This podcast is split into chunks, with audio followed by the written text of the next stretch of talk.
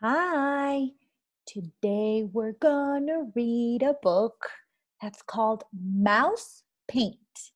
And the author of this book is Ellen Stoll Walsh.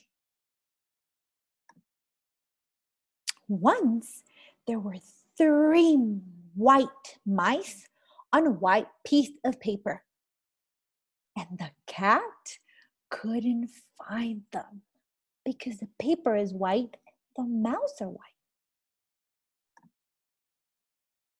One day, while the cat was asleep, the mice saw three jars of paint. one was red, one yellow, and one blue. They thought it was mouse paint. So they climbed right in. Then one was red, one was yellow, and one was blue. They dripped, dripped, dripped puddles of paint onto the paper. The puddles looked like fun. Ooh, maybe they can splish, splash, splish, splash on the paint puddles.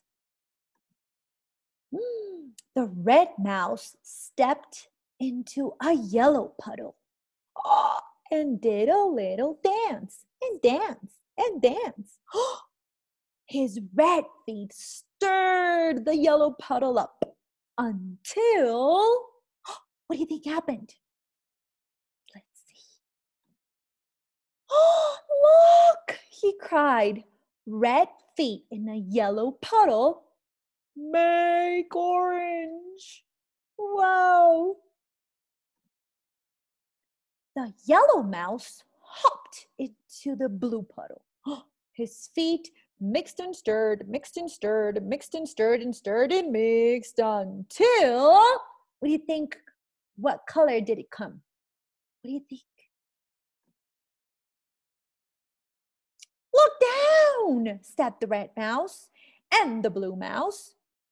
Yellow feet in blue puddle make green. Oh, wow, the two colors mixed together make green. then the blue mouse jumped into the red puddle. He splashed and mixed and danced and danced and danced until Purple! They all shouted.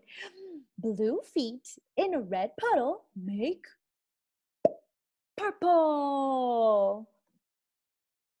But the paint on their fur got sticky and stiff. they were not comfortable anymore with the paint in their bodies. So they washed themselves down to a nice, soft white. Do you see where the mice went in to wash their colors off? It's the cat's plate of water. Uh oh, the cat is going to drink colorful water. And painted the paper instead.